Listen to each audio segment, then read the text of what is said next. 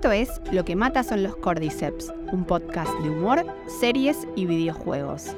En esta primera temporada vamos a hablar sobre la serie de HBO The Last of Us.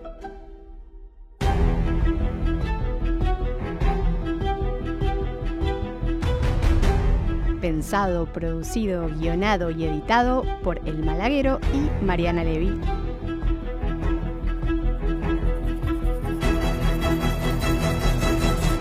Bienvenidos a Lo que mata son los Cordyceps. Soy Mariana Levy Soy Carlos, el malaguero. y estoy descubriendo cosas de Carlos que realmente estuvieron muy tapadas durante estos 11 años, como tu profundo toque.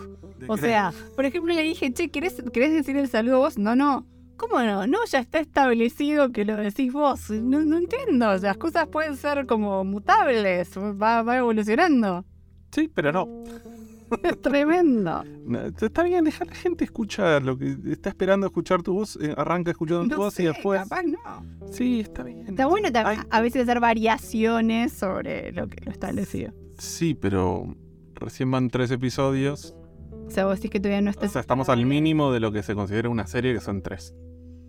En fin, así empieza el capítulo 5 de The Last of Us, Ah, sí. eh, del que vamos a hablar. sí. Sí, arranca, bueno, digamos, arranca con un flashback, pero después arrancamos Sí. el momento, o sea, que es una continuidad directa con el cliffhanger del episodio anterior, que es Joel y Ellie están siendo apuntados por Henry y Sam. De todos los, de todas las aperturas de, de episodio que pasaron hasta ahora, o sea, de los cinco episodios que tenemos, esta, ¿dónde la, dónde la ranqueas? No sé si recuerdo tanto las aperturas. Estuvo buena igual, o sea, me, me gustó como ver eh, la, la revuelta y todo eso. Te- Tengo igual mis reservas que voy a, voy a contar probablemente después. Sí. Em, me, me- pasa algo, o sea, qu- quiero aclarar porque a, a veces cuando, cuando escuchamos, sobre todo guionistas, diciendo, ay no, esto no me gustó, no sé qué, suena como un poco pedante, porque yo de ninguna manera estoy diciendo que no quiero, no querría de ningún modo criticar a Craig Mason, soy súper fan y me encanta todo lo que hace. Y no digo que esté mal, simplemente eh, subjetivamente hay cosas que no, no son de mi preferencia o no elegiría, lo cual no le baja el nivel al guion ni nada. Todo este gran disclaimer. Sí, para no quedar como nada, o sea, no, no, no, no quiero. No quiero ser presa de, de- de algún tipo de hate troll.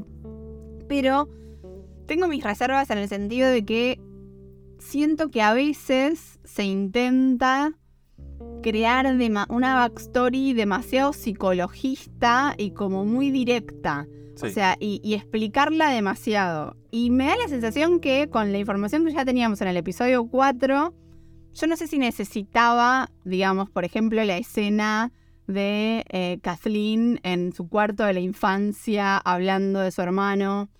O sea, me pareció como un poco, como dicen en inglés, on the nose. Como muy, Sí, sí, muy sí. como explícito y, y- y subrayado. Eh, Para mí mucho de lo de la historia de ella, que obviamente no está en el juego, y es- era introducir un, un- un personaje y darle personalidad a una facción que simplemente uno en el juego medio que caga tiros y no pasa nada, digamos, no tenés ningún remordimiento.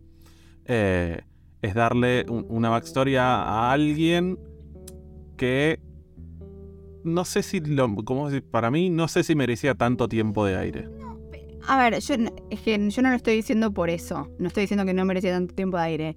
Yo creo que a veces aludir es más potente que mostrar de frente. O sea, creo que, por ejemplo, teniendo la confesión de Henry, cuando Henry le cuenta a Joel que él entregó al hermano de Kathleen y qué sé yo, y que el hermano de Kathleen era este personaje medio mítico, qué sé yo, bla, bla, bla. Me parece que ya con eso vos podés completar lo que le pasa a Kathleen sin necesidad de que ella en su cuarto de la infancia rememore. O Es que, sea, como igual, que esas escenas, esa escena estaba- nunca salen bien. Esa escena no es. A mí me da la sensación que no estaba puesta para que ella hable de su hermano. Y eh, bueno, entonces el drama de ella y por eso está tan. Con, sino eh, para justamente que el, su lieutenant, su, su segundo al mando, aparezca y le diga: Sí, tu hermano era un capo, pero no hizo nada.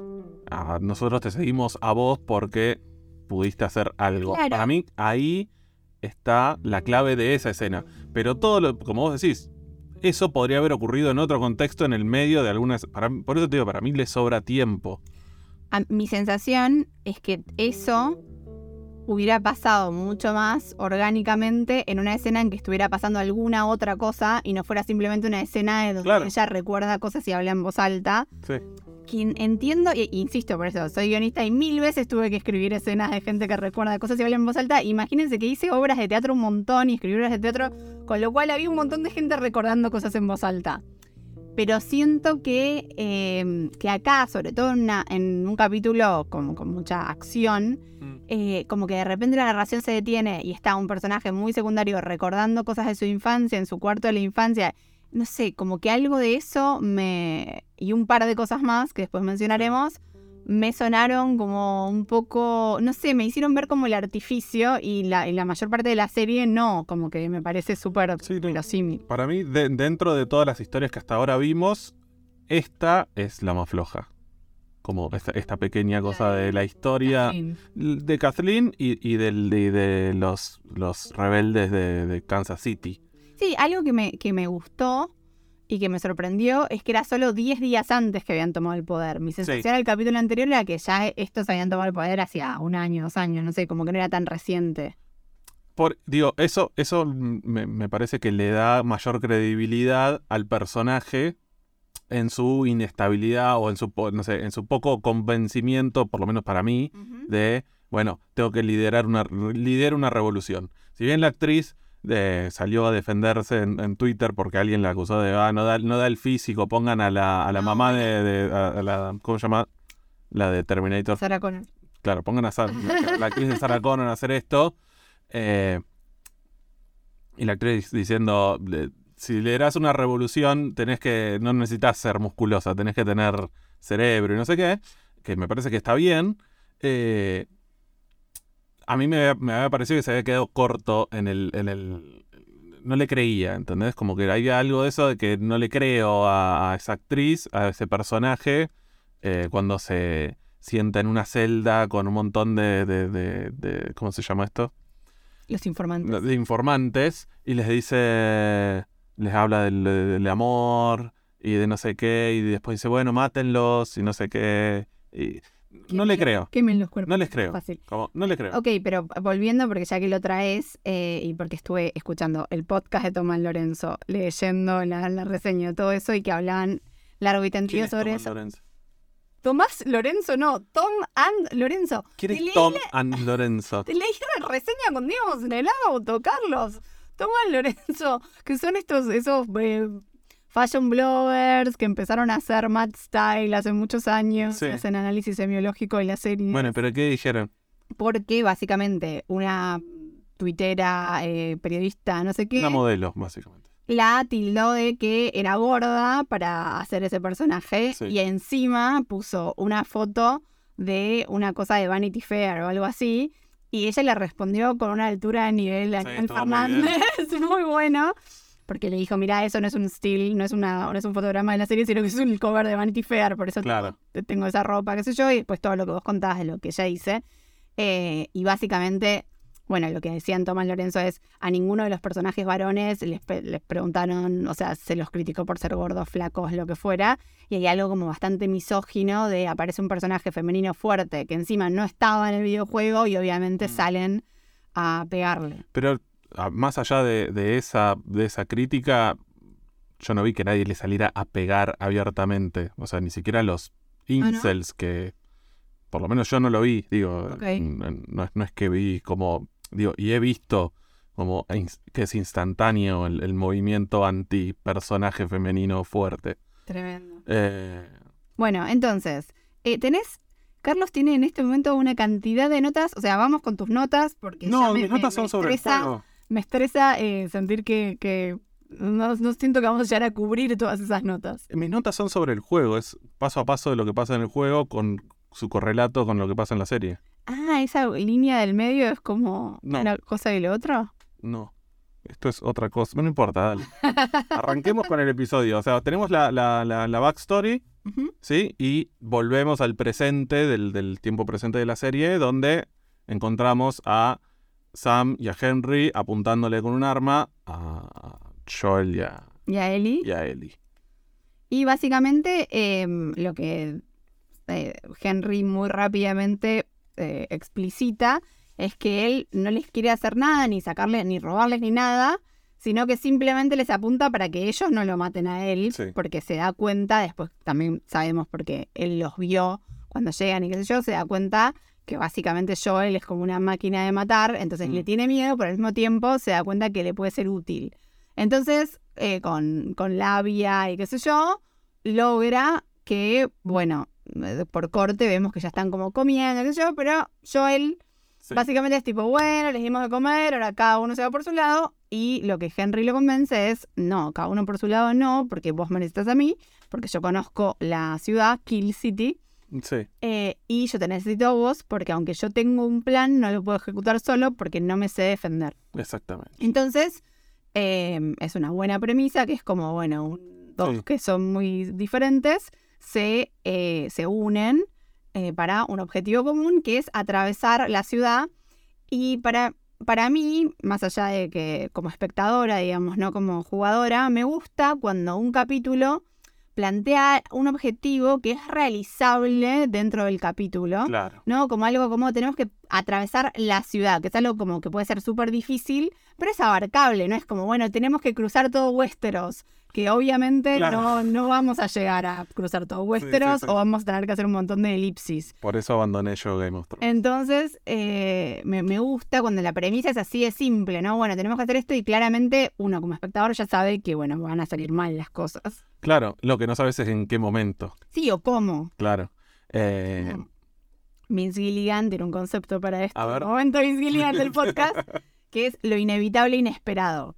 Lo que dice Vince Gilligan es que si la construcción de un relato es clásica, vos ya sabés lo que va a pasar porque, porque el esquema de fuerza lleva hacia ahí, es la escena obligada, como, no sé. Walter White se tiene que morir porque tiene cáncer en el primer capítulo y encima se pone a traficar drogas, o sea, tiene que morir. Lo que no sabes es cómo, ¿no? Y cómo vamos a llegar ahí. claro. Hank se tiene que enterar que Walt es eh, Heisenberg, ¿no? Pero no sabemos cómo se va a enterar y qué va a pasar con eso. Entonces, lo inevitable e inesperado es como este concepto de, bueno, tenemos, evidentemente esto no puede salir bien, Sí, pero no sabemos exactamente cómo va a salir mal, como decía esa frase que se le atribuye a Tolstoy y ni idea, porque es como de sobrecito de azúcar. eh, todas las familias felices se parecen, pero todas las familias infelices son infelices a su propio modo. Todos los finales felices también se parecen y todas los- las películas de zombies donde alguien muere de manera atroz, muere de manera diferente. Sí. Bien, y, y vos sabés que en el juego eh, ellos eh, no tienen que atravesar, o sea, si bien tienen que, o sea, hacen lo mismo, la premisa es la misma, se tienen que juntar para atravesar la ciudad y poder salir de, en este caso, Pittsburgh, eh, la forma de salir es distinta. ok. Y lo que hicieron en la serie fue utilizar algo que sucede una vez que ellos salen de la ciudad, que es atravesar unas alcantarillas. Y lo metieron así, a- según el podcast que, que escuché hoy de, de- de Craig Mason y de Neil Druckmann, es una especie de homenaje, lo teníamos que poner. Ahora vamos a ver por qué. Lo que dijeron del homenaje es lo de las cartas de este otro personaje. Sí, ahora, ahora vamos ahí, ahí al, al hueso. E Igual, ahora, antes de irnos al plot, vamos un toque a los personajes, porque Sí. también Sam no es eh, sordo en... Y no tiene, y no tiene 8 años, sino que tiene 12, 13 eh, en un momento. Y tienen una relación con Ellie completamente distinta a la de Más Ellie. de pares. Claro, más de pares de adolescentes, preadolescentes, que de, eh, hermana mayor, hermano menor. Va, por lo menos allí la ¿Y vos yo. por qué crees que lo hicieron más joven? Me parece que por. No sé, no, no, no sé, no sé, no sé. no sé. No, yo tengo, tengo mi Iba, teoría. iba a tirar una teoría de, de, de, de- de que, eh, no sé, servía para dar un poco más de pena. Yo creo que sí, yo creo que es esa. Digo, que es puramente... Yo creo que eso es la verdadera razón Sí. y creo que la razón que nos quieren vender es para separarlos de la pareja de Joel y Ellie, que no sea tan parecido. Claro. Eh, de hecho dicen que lo, lo hacen sordo para que tengan una dinámica en las escenas distinta a la de Joel y Ellie. A mí me parece, me, me parece un hallazgo lo de la an- anotadorcito. La, libre, la pizarra mágica. La pizarra A mí mágica. me pareció espectacular. De hecho, me hizo acordar a em, cuando a mí me Ah, operaron de las amígdalas. las amígdalas, sí. que no iba a poder hablar por una semana, lo cual imagínense que para mí es eh, gravísimo. No, no, no. Y mi papá me trajo una pizarra mágica. ¿Te acordás del Sí, hospital? sí, Para que anote. Sí, sí, sí, sí. Y bueno, mi papá me trajo, fíjense como analógico versus digital, mi papá me trajo una pizarra mágica y Carlos me hizo una botonera, o sea que yo grabé la botonera antes, esto imagínense, no, no había los smartphones que hay ahora y todo eso. Entonces la botonera yo la grabé antes de no poder hablar, entonces pues, predijimos qué cosas iba a necesitar. Claro. Y entonces eh, cuál- cuáles eran las frases. Me traes agua, me duele. y la mejor, ¿Cuál era? ¡Carlos! Frozen. Sí, sí.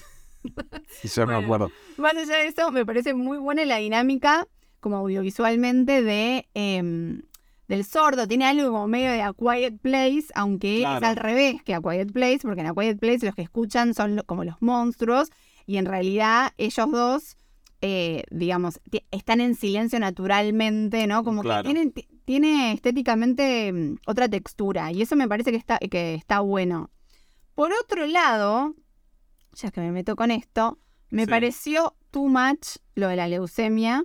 Siento que sordo más leucemia, desásnenme si alguien eh, conoce, es médico o sabe este tema y la leucemia causa sordera y entonces era una cosa relacionada con la otra. Sí. Ahí me parecieron como dos cosas, Nah. una on top of the Para- other. No, para mí es algo que probablemente puede ser cierto, si no, no creo que se hayan tirado así como decir, bueno, vamos a meterle todo, sino a mí lo que me, lo, digo, lo que creo que a vos también, lo que nos resulta raro o, o poco creíble es Muy. que haya una medicación que solamente encontraron ahí, que estaba después de todo el quilombo y que lo haya curado de la leucemia en el menso. Como, ¿no? como diría Fantino, para, para, para, para.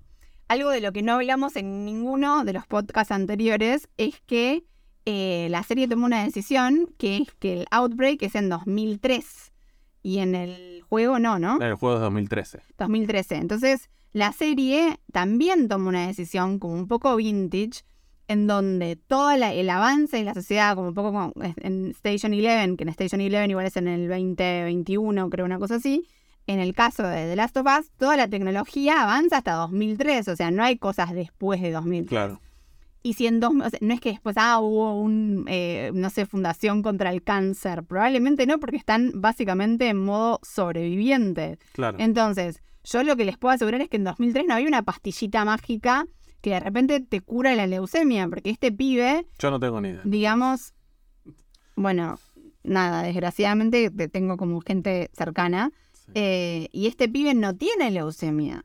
O sea, evidentemente ya no está enfermo. Claro. Y entonces no, no entiendo qué es esa Es raro. medicación que canjeó. Más allá de eso, o sea, más allá del verosímil a nivel construcción dramática, me parece demasiado. Como que siento que están cargando las tintas mucho, mucho, mucho para que nos dé más pena cuando el nene se muere. Spoiler, se muere al final. Sí. Eh, se muere y... Pero es, era inevitable, digamos. Estamos... Me parece que estamos en una serie donde lo que estamos viendo es... Se, se- se podría llamar cómo mueren los personajes secundarios, dos puntos, la serie.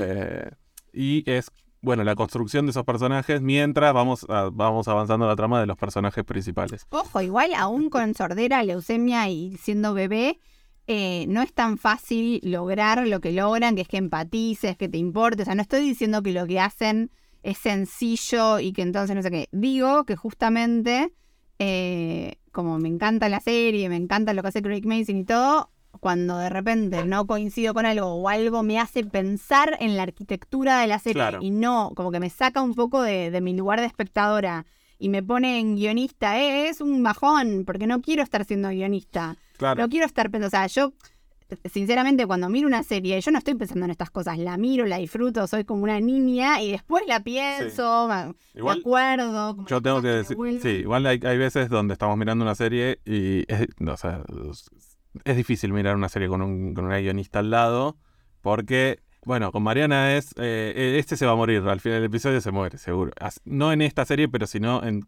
creo que en el 90% Porque de Muchas todas. veces sé lo que va a pasar y lo digo en voz alta. Y lo dice en voz alta y no se lo puede... Pero eso no me hace disfrutarlo menos. O sea, lo que me hace No, no, a mí me hace Ah, ok.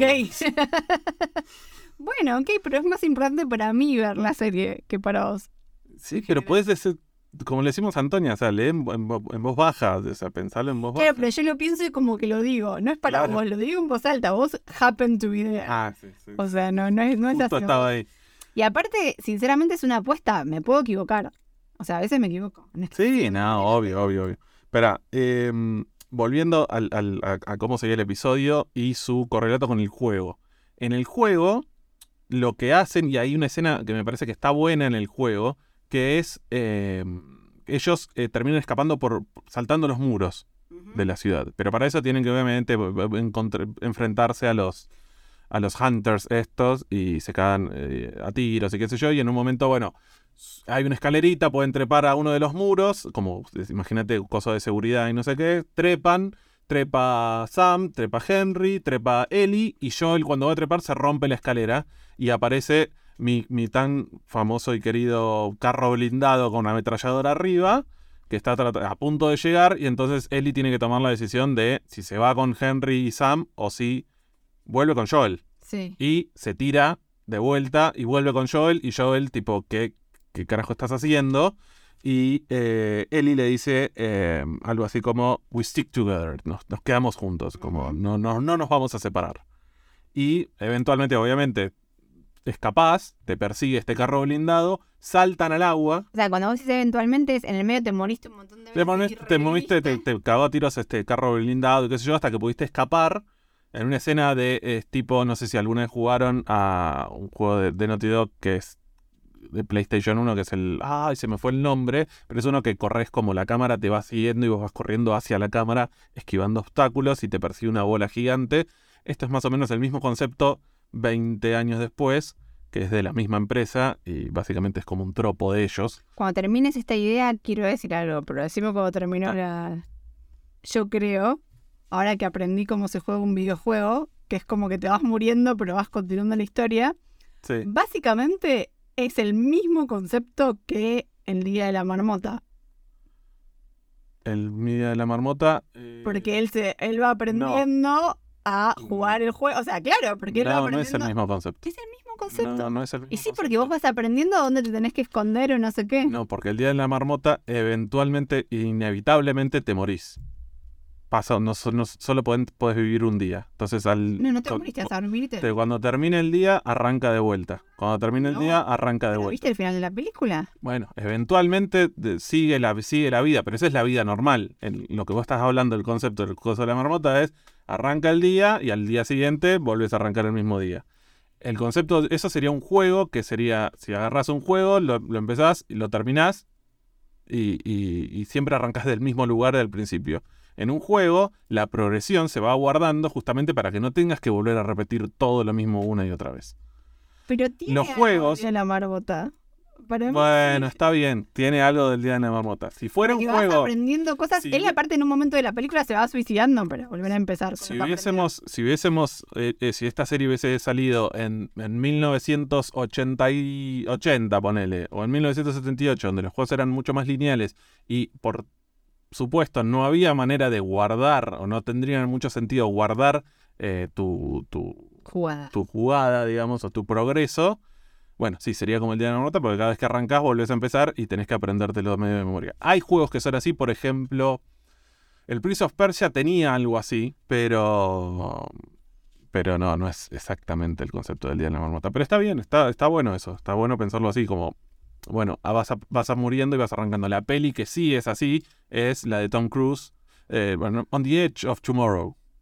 Ah, ni idea. Algo así se llama. La vi, la tengo que ver, está buena. Eh, está buena esa acción, está muy bien. Pero es tipo el día de la marmota con Tom Cruise. Y tiros. Y Emily Brandt. Bueno, en fin. eh, lo que te estaba diciendo es que una vez que nos termina de perseguir este carro, tenemos que tomar la decisión de saltar al río. O sea, no, no tenemos que tomar la decisión, el juego la toma por nosotros. Pero sal- saltan al río Joel y Ellie. Siento que estamos hablando en 1.5. Bueno, y eh, saltan al río y Joel se, se- se desmaya, digamos. Básicamente golpea contra una roca porque la tiene que rescatar a Ellie, que no sabe nadar. Y se desmaya, nos despierta Sam Sí. y Henry. Henry. Henry apuntándonos, eh, no, nosotros nos despertamos, le apuntamos con un arma a Henry, como, che, nos, nos dejaste en banda, no sé qué. Tipo, se arreglan y encuentran un barco. Ok. Y acá viene el primer coso de eh, referencia a- aparte del juego, que es este homenaje que hicieron, que es este Ish. Ok. Ish es un tipo que a mí me parece una idea que está buenísima, que podría haber sido tranquilamente, y ellos los- en la serie lo dicen como, podría haber sido un, otro Battle episode aparte. Ish es un tipo que cuando arrancó la pandemia, o la, el, el La coso de los, de los Cordyceps, agarró un barco y se, se fue a alta mar, juntó provisiones y se fue a alta mar. Y vuelve. O sea, y encontramos el barco de él y una carta que dice, me fui a alta mar y qué sé yo, pero este barco no da más, voy a pegar la vuelta a ver qué quedó de la civilización. Nada más. Ish, firmado Ish. Después vamos, a- cuando entramos a, las alcantarillas, vemos que Ish entró a las alcantarillas y que armó así como una especie de búnker en unas alcantarillas Que así. sería como la guardería que vemos. Claro, pero primero vemos como la parte de alcantarillas que es tipo búnker. Y encontramos otra carta. Bueno, me encontré las alcantarillas y qué sé yo. Después otra carta. Encontré un grupo de personas que no quisieron dispararme. Voy a ver si quieren venirse acá a las alcantarillas a vivir con- conmigo.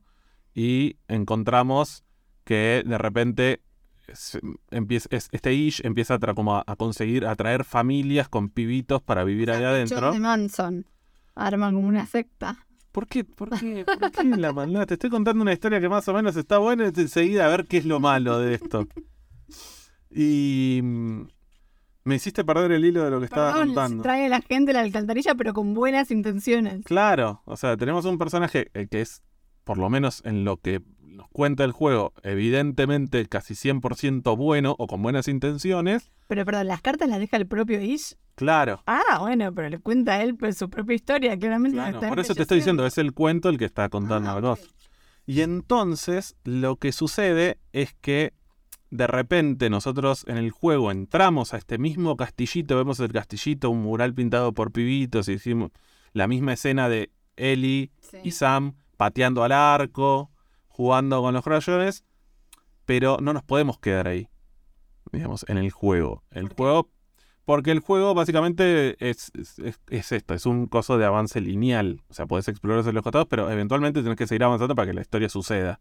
Entonces, abrimos una puerta y vemos una especie de sala de jardín de infantes, un montón de, de- de- de cuerpos de niños tapados Ah. por una sábana, un chabón en una esquina y un mensaje eh, escrito rayado en, la- en la- en el piso que decía They didn't suffer. Y entonces vemos una carta, encontramos una carta de alguien llamado, eh, no me acuerdo ahora el nombre, creo que Keith, ponele, que decía, eh, pudieron entrar, eh, estoy atrapado acá con los niños, eh, voy a ver lo que puedo hacer antes de... Si están golpeando la puerta, están- van a atravesar en cualquier momento, no sé, voy a ver si puedo llegar a Ish y a Susan. Entonces, cuando vemos eso, decimos, ok, acá tiene que haber infectados. Es Entonces, tremendo, bueno, por lo menos nos ahorraron esa tremendez. a eso me refería yo en el episodio anterior con ojalá esto no, no, no lo cuenten de Ay, esta no, manera porque es horrible. Horror. Entonces, todo esto, después sucede que entramos un poco, nos adentramos un poco más en las alcantarillas y eh, eventualmente logramos salir después de cagarnos a tiros con 20.000 cordyceps eh, infectados y salimos a unos suburbios donde tenemos como, no te miento, una media hora de juego de simplemente explorar casas de los suburbios donde nos van contando la historia de las familias que entraron a Ish, a, a- a las alcantarillas con Ish, con este Ish. Y básicamente la historia de Ish queda en nada y no sabemos qué le pasó. Sabemos que huyó de ahí, que huyó con esta Susan, que Susan quiso, quería volver a buscar a, los- a sus hijos, que son los que estaban muertos ahí en el coso, pero no sabemos nada más.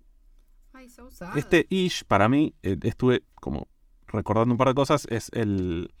Ish es el personaje principal de una novela de ciencia ficción que se llama Earth Abides, como La Tierra Permanece, serie de novela de los 40, que es como un chabón que se va de vacaciones y cuando vuelve no hay, no, están todos muertos, y entonces se va por todo Estados Unidos encontrándose gente, y qué sé yo. ¿Muerta? Sí, toda la gente está muerta. Pero- ¿Qué Esto pasa? no le gustó. No te asustes, Gato.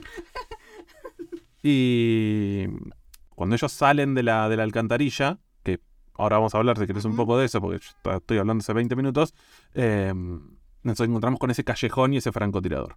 Pero de día. Ok, yo lo que quiero decir es que me parece que en la serie como vamos a tener esa, esa gran, eh, la gran finale, Sí. ¿no? Como esa gran escena, esa gran secuencia, me parece que es mucho más aterrador el hecho de no ver ningún Cordyceps, porque sabemos que, que están, que están como la, el acecho, y me parece mucho mejor no ver ninguno, porque te da la sensación un poco como de, de algo siniestro, ¿no? Como en la calma antes de la tormenta, o sea, como que te queda, yo me quedaría mucho más tranquila si ves uno, dos, como algo, Claro. que no ver ninguno. Para mí, que yo jugué el juego y entraron a ese lugar, yo ahí me, me- me dije, no, la puta madre, van a, hacer, van a mostrar esto, no pueden ser tan hijos de puta.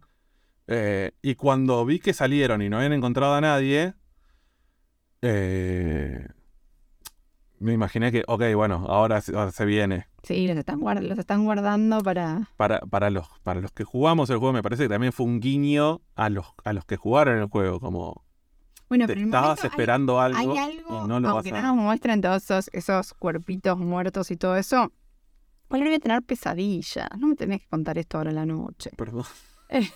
Em, creo que, sobre todo porque él es re sensible que, ay, no veo The Missing, porque hay un niño que muere en el primer capítulo y después lo buscan. O sea, em, o no se sabe si muere, capaz está en Rusia. Pero bueno, no importa. Cuando, mm, o sea, él, él no ve esas cosas, pero me cuenta esto a mí. En fin, cuando llegas en, la serie al momento ese que llegan a eso todo pintado, antes de abrir la puerta, hay, te da una sensación muy horrible, como muy de... mm, Es horrible. Es horrible. Es, Es como una cosa tipo de... Sí, como un intento de felicidad, pero en el medio, o sea, ya el, el hecho de pensar en, en niñez, ¿no? Como nacides en esa situación me parece tremendo. Es un bajón. Y es una cosa que te tira abajo. Y después de esa, de esa, digamos, de todo ese combate, de matar a todos los, los, los infectados que entraron y qué sé yo, te dan, te digo, te dan media hora para explorar, más o menos es lo que dura si exploras todas las, las cuatro o cinco casas que tenés para explorar, encontrando a su vez las historias de los que vivían ahí atrapados, como tratando de evitar que, que, el- que los roben o que los maten o que, o sea, nada. Y se terminaron escondiendo en un lugar donde también terminaron mu- muriendo, básicamente. Bueno, ahora hablamos de la, la secuencia final. Solo quiero decir que yo esta semana aprendí una palabra, ¿Cuál? Que es la segunda palabra que sé, aparte de joystick. No, Sandbox. no, Joystick la sabía antes, pero Sandbox la aprendí hace unos años. Y ahora aprendí otra que es gameplay. Que estuve escuchando el podcast este que Carlos re- recomendó la semana pasada. DNC. DLC. Y entonces vol- volví, porque lo escuché en el auto y volví muy, muy, muy em, como intrigada, por como si de repente hubieran dicho una palabra en ruso, hablaban en español y decían una palabra en ruso y yo no sabía qué significaba. Entonces le digo, Carlos, ¿sabes qué? Aprendí una palabra, le digo, que no sé qué significa, pero que la repetían un montón en el podcast. Entonces me dice, ¿cuál? Le digo, no sé, una palabra. Y entonces empecé a rebobinar, a rebobinar.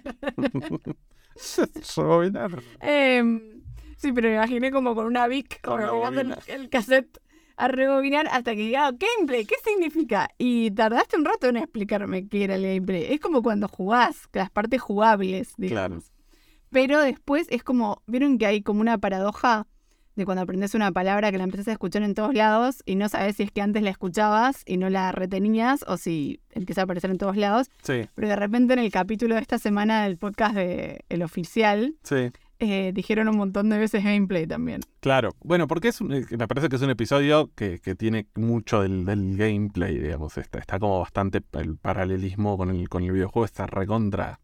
Bueno, de Ahí. hecho, hablando de la secuencia, la gran secuencia final, eh, tardaron 18 jornadas de rodaje y encima ahora vamos a hablar del hecho de que sea de noche, ¿no? Mm. Pero encima jornadas nocturnas, o sea, 18 jornadas de rodaje, no, no sé cómo hacerles entender la barrabasada que es 18 jornadas de rodaje para una secuencia. No, es una locura. O sea, de hecho, estoy leyendo un, un libro sobre showrunners, eh, ¿Cómo se llama? sobre Writer's Room y qué sé yo. eh, se llama Inside the Writer's Room, creo. Ah.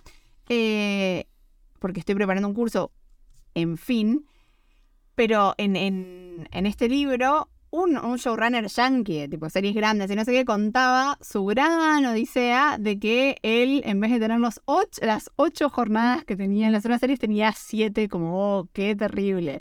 Y, y acá en, en, en Argentina es un montón. O sea, siete jornadas para filmar un capítulo es mucho. Y series, no sé, como más grandes, o sea, tienen más jornadas, pero 18 para filmar solo una secuencia es realmente un, despilfarro. O sea, cuando dicen, no, no, no se alcanzó la plata para tal cosa. O sea, lo que gastaron en esa secuencia yo no lo puedo creer, porque como necesitaban total control de todo, básicamente todo eso que ven está construido en un set. O sea, construyeron las casas y cuentan que como no les alcanzaba con set design, o sea, gente que construye escenografía, llamaron constructores, o sea, llamaron constructores de casas para que construyan casas, para tener como todo eso y, poder filmar ahí, me parece una total demencia, son esas cosas que dicen, ah, bueno, listo, eso es la riqueza, eso, eso, eso es tener manteca al techo. Igual está buenísimo cuando tenés esos recursos y los usás bien y haces algo que, está buenísimo en esta secuencia.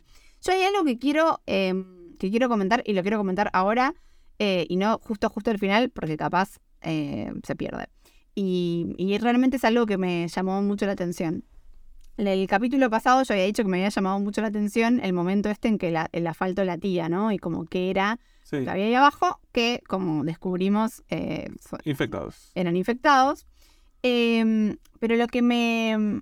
Lo que me impresionó bastante es como la serie, por un lado, te quiere meter como, no sé, reflexiones como por ejemplo la de la de Kathleen sobre lo bien y el mm, mal y qué sé yo, como muy explicadas y esas como que no me llegan.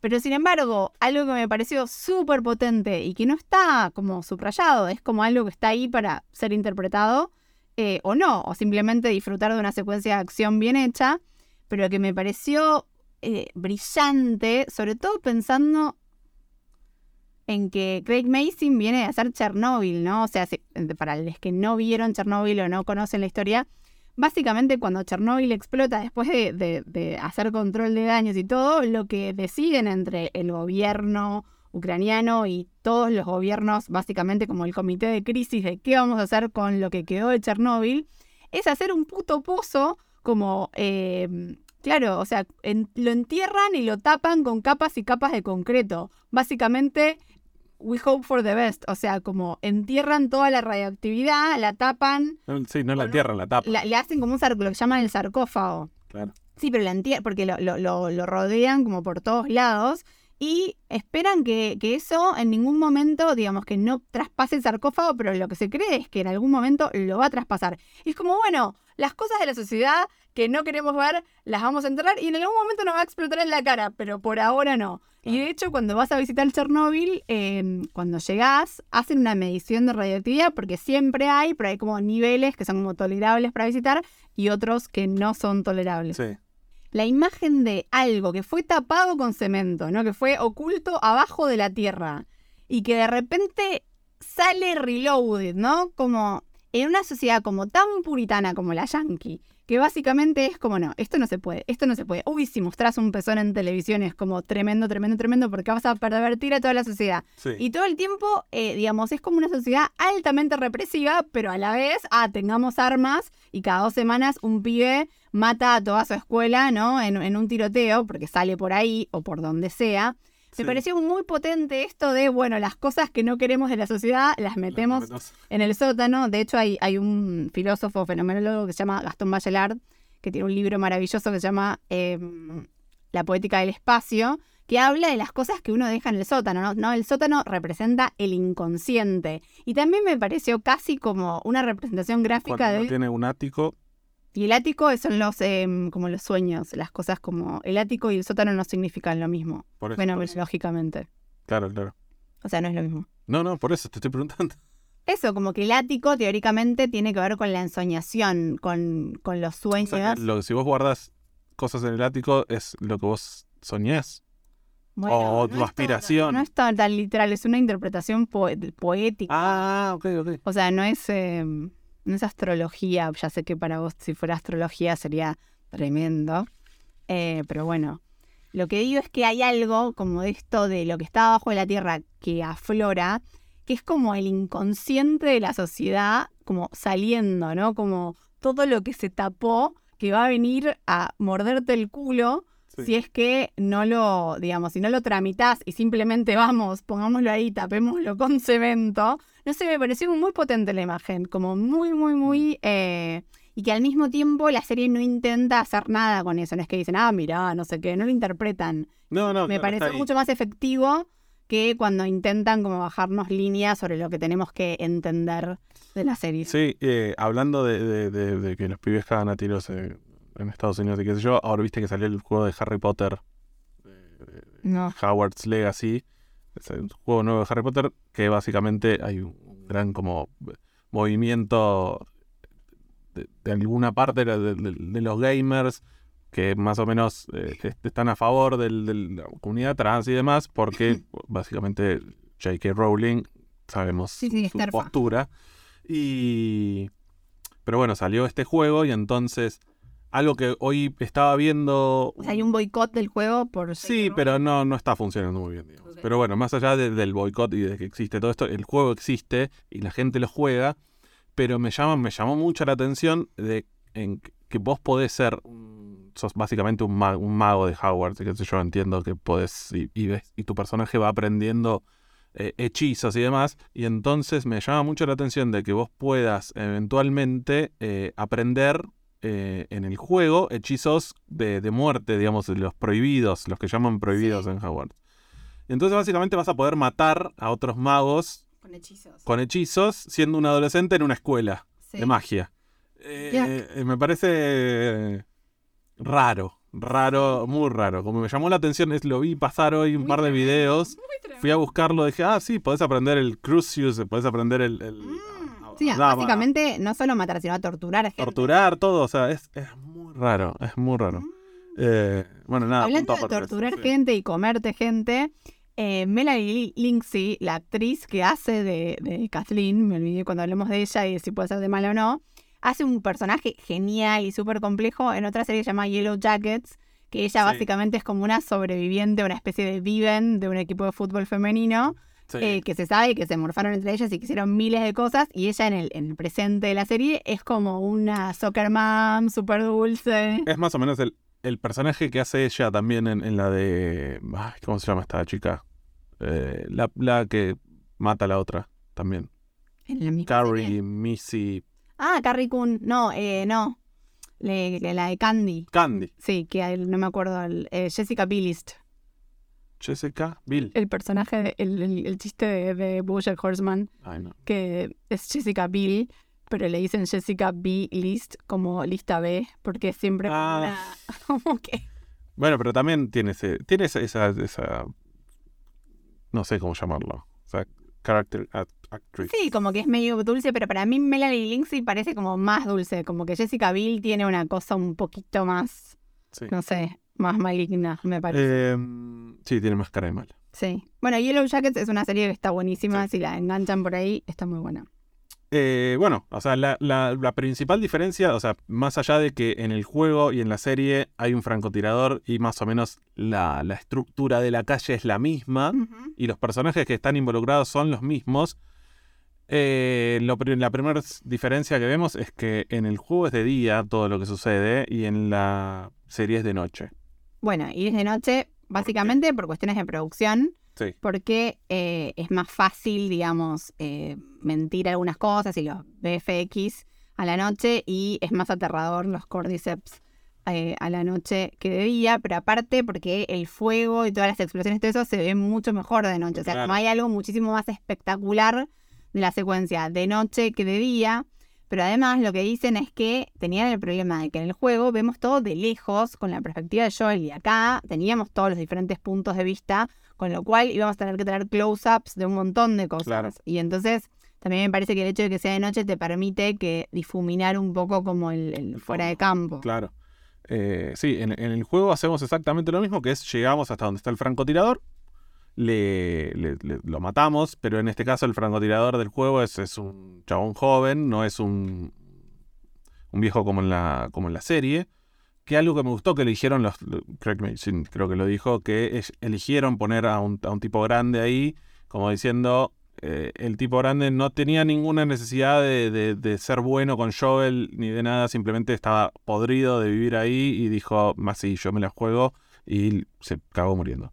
Eh, pero bueno, estamos en los, desde el juego estamos en la postura de, de Joel, donde vemos que empiezan a caer los Hunters, ¿sí? Y eh, Sam, eh, Henry y Ellie están atrás de un auto tratando de zafar de los Hunters. Y aparece mi querido blindado con ametralladora, que por algún motivo, de obviamente del juego, pero que rompe lo, lo verosímil, en lugar de usar la ametralladora o de atropellarlos o lo que sea, el chabón que maneja o uno de los que está dentro del gozo les, eh, les empieza como a, disparar, a tirar bombas molotov.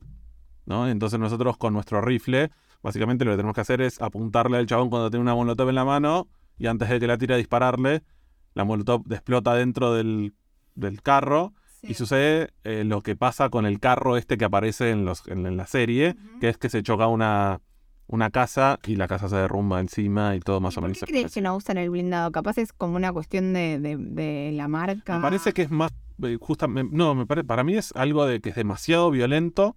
Ajá. Y que eh, es como demasiado, o sea, es demasiada ventaja. ¿Entendés? Es como, tengo un blindado que, puede disparar cosas. Eh, ¿cómo, ¿Cómo lo mato? ¿Cómo le gano? Claro. Tendría que tener algún dispositivo, algo, hacer un agujero en el suelo, que es lo que sucede después, ¿no? Me parece un agujero en el suelo. Pero digo, me parece es demasiada ventaja competitiva a favor del malo que eh, en el juego tenemos, bueno, está claro dónde qué, qué, es lo que tenemos que hacer para ganarle.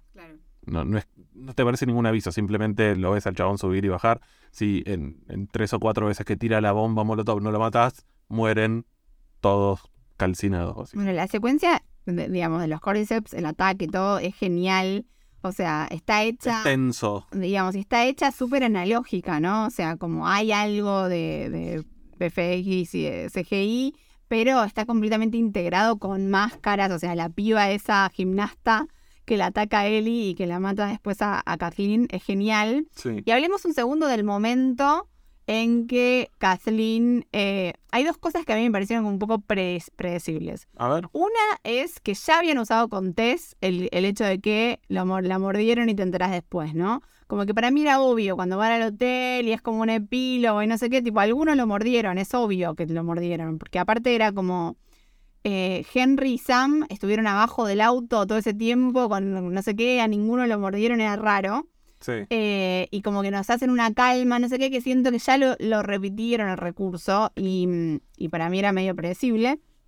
Y por otro lado, el momento en que Kathleen le habla a Henry y se va como a regodear y decís, ah, algo va a pasar. Claro. Está dilatando este momento y también da como todo ese discurso de los niños y no sé qué, que que todo el mundo citó, que es muy gracioso cuando ella dice Children die all the time. Es gracioso, pero cuando dice, no, y a tu hermanito también lo voy a matar y no sé qué, como que ahí también me parece que se pasaron cinco pueblos. Lo puede matar, pero no sé, no sé, como que... Tengo una pregunta, eh, pongamos un mini paréntesis. Vos como guionista, los diálogos del, del, del, del malo que está a punto de ganar, pero se pone a hablar y por ponerse a hablar eh, pierde. Sí. ¿No? Porque esto, porque dilata el tiempo y suceden cosas. No, me parece que hay algo que cuando es una venganza, yo entiendo que es, es verosímil que vos es como Dexter, ¿no? O sea, no solo lo querés matar, sino que querés que el otro te mire a los ojos y sepa por qué lo estás matando. Porque ese, ese es tu momento de venganza, no es solo matarlo, sino verlo al otro cuando sabe que lo vas a matar y decirle, pero si, lo, si de repente eso dura 15 minutos, bueno. No, por eso digo, pero pasa. Eh, no me parece mal como tropo, no estoy en contra. No, ah, yo estoy recontra en contra de eso. Porque siento que lo ves desde, digamos, lo, lo, lo vi desde que era chiquito hasta ahora. Ya medio que sabes que va a suceder así y, demás, y no hay ninguna sorpresa. Digo, lo vimos en incluso en, Better Call Saul. Yo digo que el tropo que odio, odio, odio, odio, odio, odio, odio, odio, odio, y a veces lo tengo que usar, es el, el de... ¿Qué? Pero lo odio. Es cuando un personaje le tiene que decir algo crucial a otro, re, re importante, que, que todo depende, o sea, que si le dice eso termina el capítulo y se encuentran, se lo podría decir y, de repente pasa cualquier pelotudez y no se lo dice, pero se lo podría decir y gritárselo lo que sea y no se lo dice. Eso me mata, es como que no lo soporto, nunca me parece que quede bien hecho Como, che, te podría decir que eh, dejé la plata en no sé dónde, o que bla, bla, bla. Pero no se lo dice. Eso me, me parece. Bueno, nada, pe- te quería preguntar porque entiendo que sí, a veces como recurso de estar bueno. Pero bueno, ha- hagamos un, un poco de, de fast forward. Bueno, la, la- la pelea, muere Kathleen, todo eso. Y llegamos al momento donde están en el motel. Y eh, entonces Ellie está durmiendo en una habitación con Sam, leyendo las historietas, Ah, esto de Endure and Survive. Sí, sí, perdón, perdón. No, no. Rewind. Ok. Rewind cinco minutos porque quiero que hablemos Bloater. del bloater, no gloater, bloater. Ok. Porque, como hablamos en el episodio anterior, eh, etapas de infección. La primera, un par de días, runners, tipos que tienen la capacidad de correrte. Segunda etapa, los... eh, ay, se me... No, segunda etapa son Los los, Lone Stalkers. stalkers, que tienen la capacidad de esconderse y demás. Tercera etapa, los clickers, porque ya están mucho más infectados. Y este bloater vendría siendo una cuarta etapa. Cuando lo vi yo acá en, en la serie, Sí. de- verdaderamente me dio un poco de cagazo, pero también me pareció que era demasiado grande para ser un humano. Me dio más la sensación de monstruo que de humano infectado por mucho, mucho tiempo. Los guionistas lo justificaron como, bueno, hace mucho, mucho tiempo que este... Bueno, pero aparte originalmente se supone que era un chabón corpulento. Sí, supuestamente. Bueno, porque de hecho, eh, más allá de los prosthetics, es un... Un Yo señor. vi la foto del, un señor la- del grandote. actor que lo hizo y es un señor muy, muy grandote. Es como una mezcla de un basquetbolista con un jugador de sumo, ponele. Un jugador de sumo. Sí. Eh, ¿Se llama jugador o luchador? Luchador, claro, sí. Y bueno, nada, eso, quería, quería decir que me puso muy contento de haber visto un bloater. eh, Yo me acuerdo en la en, serie que estoy escribiendo, que no puedo decir cuál es, pero eh, un productor que quiero mucho, en uno de los, creo que fue el primer episodio o segundo episodio, que me, su devolución, una de las cosas que me puso era que no era palo de pool, que era taco, y me lo puso con mucho amor, tipo, no te enojes, pero no, no, es un palo. de, de pool. Y me dice, yo sé que se entiende, pero me pone muy mal cada vez que pones palo de pool. Está bien.